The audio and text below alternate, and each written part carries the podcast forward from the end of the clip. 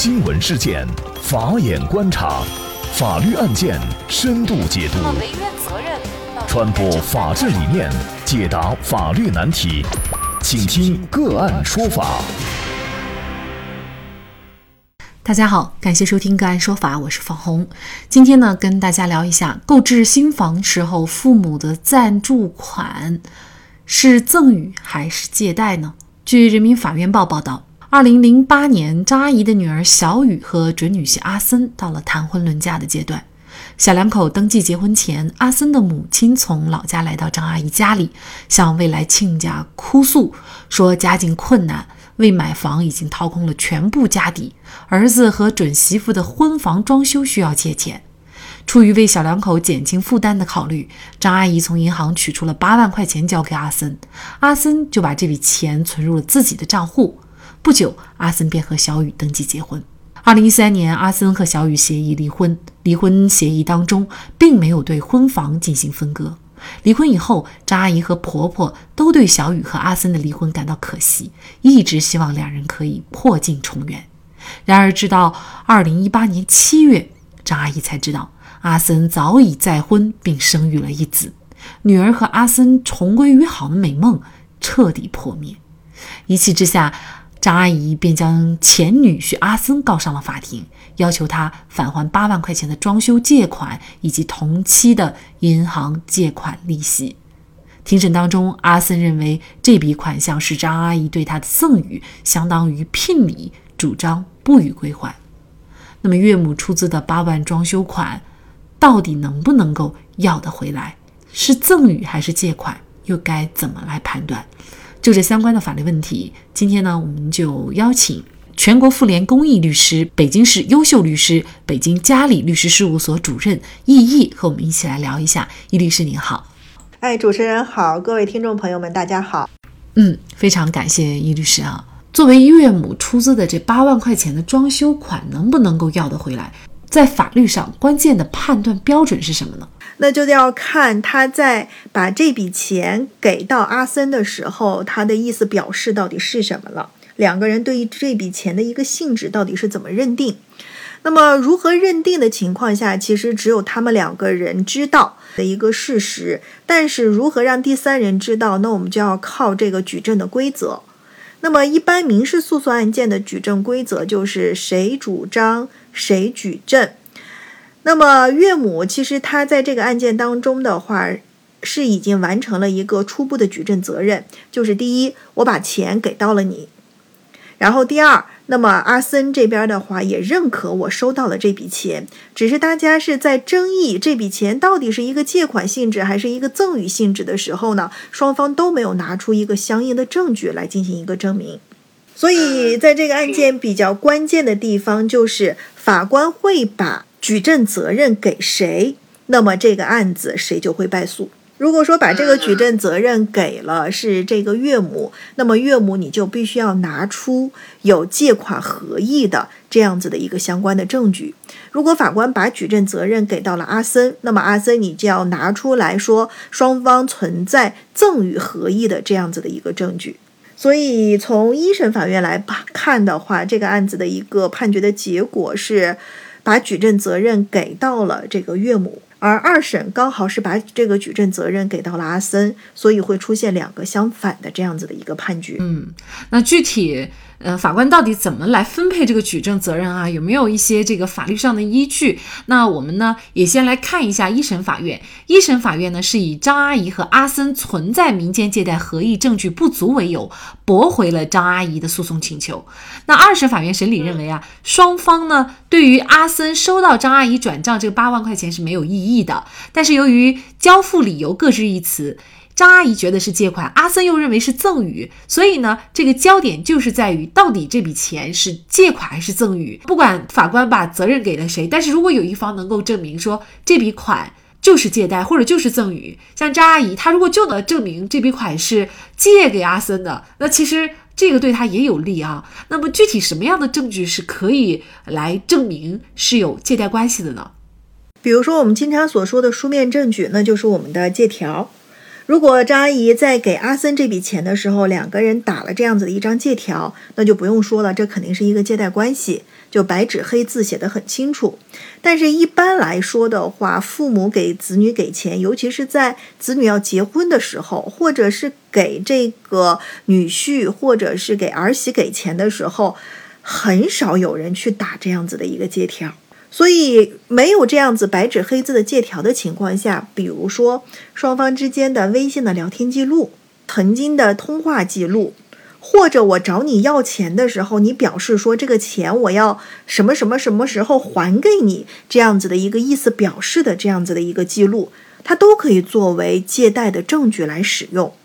甚至我们在给对方转账的时候，我们自己在银行的转账的备注栏上。自己标志一下，说这是我对谁谁谁的一个借款，那他这个其实也是我们证据的一个形式。或者还有一种的情况，就是没有这样子的一个明确的借款的意思的表示，比如说张阿姨，我给了阿森八万块钱，可是过了一段时间，阿森给我们还款了。还了两万块钱或者三万块钱的时候，那我们可以说有借有还，他们其实可以用行为来证明这样子的一个借贷关系。那么这些都可以作为案件审理的证据和事实依据。那这个案件呢，就是关键在于张阿姨这些证据她都举不出来。那这种官司她还能打赢吗？我们就来看二审他是怎么衡量的哈。呃，那么阿森呢，他认为是赠与，但是呢，阿森也没有提提供相应的证据啊。呃，所以呢，法院二审的时候呢，就认定这个阿森应当承担举证不能的法律后果，也就是归还给张阿姨八万块钱的一个相应的利息。刚才其实易律师也提到了，就是民事诉讼当中讲的就是谁主张谁举证。那其实，在本案当中是张阿姨主张八万块钱啊，那应该是张阿姨来主张。为什么二审法院这个时候让女婿一方来承担举证责任呢？所以这个地方的话，评估的就是一个价值观的一个认定了，就是父母和公婆有没有义务来帮助子女，给他们去置办房屋，或者是帮他们去装修。其实从常理上来推断的情况下，如果双方具备这样子的一种亲密关系，那么父母给的这种钱，其实更多意义上是一种赠与的一个意思的表示。如果你觉得你能推翻赠与意思表示，那么你的这个给付款项的人应该拿出强有力的证据来证明我这是一个借贷的关系，来推翻赠与关系。可是现在我们越来越多的社会上会发现，父母给孩子赠与房产，或者在结婚的时候给到的资产的价格是越来越高，而且对于现在社会当中发生的这样子的一个争议也越来越大，尤其是在子女离婚的过程当中，有可能会将父母的这一部分的养老钱全部都搭进去。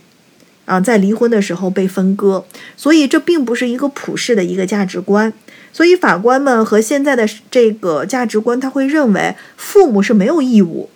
给子女赠与这些钱去帮助他们这样子的一个生活的。所以法官主观上就认为这笔钱就应该是借款。但是如果你有相反的主张，比如说你认为是赠与的情况下，那你就应该举出相应的这样子的一个合意是赠与这种关系。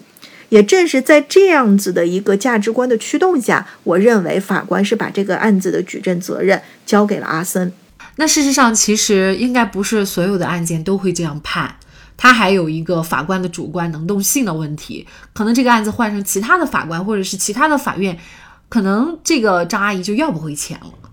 有这种可能性，所以这也是一审和二审判决不同的一个原因。因为一审我们也就像我刚才说的，他把举证责任给到张阿姨，让张阿姨证明我和他之间存在借款的事实。但是二二审刚好是相反，把举证责任给到了阿森。所以这个案子就像我刚才说的，举证责任给到谁，谁的败诉风险就会很大。但是其实这是一个社会导向的问题。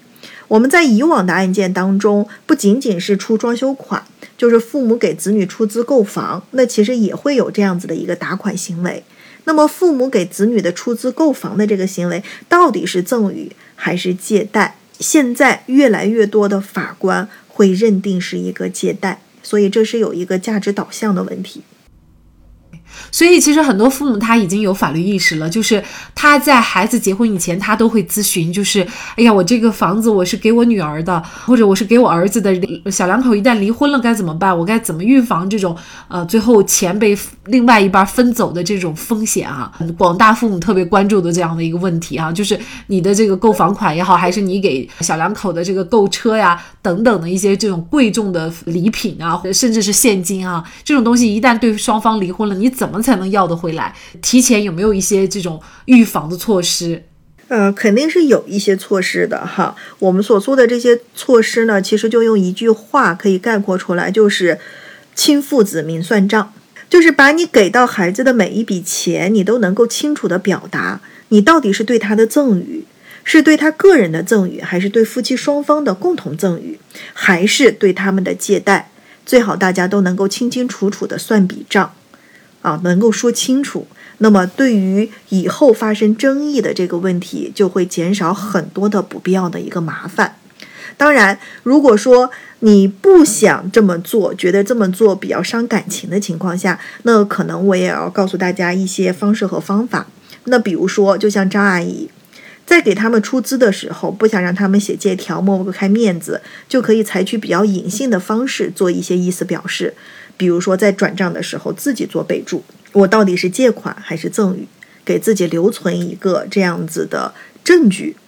那么还有一种方式的情况下，就比如说要给子女进行购房，那我可以采取符合法院认定的标准的情况下，视为对自己子女赠与的方式，我去做这样子的行为。比如说在婚内给子女买房，我就可以全款出资购房，登记在自己子女名下。那么，婚姻法司法解释三就会认定这套房子是你对自己子女的单独赠与，就属于他的一个个人财产。但是最害怕的就是大家什么也不做，什么也不表示，那这个时候争议就会比较大。我们来看一下本案二审法官的观点。二审法官认为，已经退休的张阿姨把自己本应用于养老的有限金钱赠送给当时尚与其没有亲缘关系的阿森，而非自己女儿的可能性微乎其微，反而是考虑到年轻人结婚压力，给予准女婿临时性资金出借，助其度过经济困窘期，更符合社会常理。从社会公序良俗的角度来讲，虽然子女购房成家，父母给予资助也属正常，但是不能把父母的资助理所当然地认定为赠与，这种坐享其成的想法也为法律所不能支持。好，再一次感谢全国妇联公益律师、北京市优秀律师、北京嘉里律师事务所主任易易。那更多的案件解读以及呢我们的线上视频讲法内容呢，欢迎大家关注我们个案说法的微信公众号。另外，您有一些法律问题需要咨询，都欢迎您添加幺五九七四八二七四六七这部手机号的微信号向我们进行咨询，我们会将您的问题转给我们专业资深的律师进行解答。好，感谢您的收听，我们下期节目再见。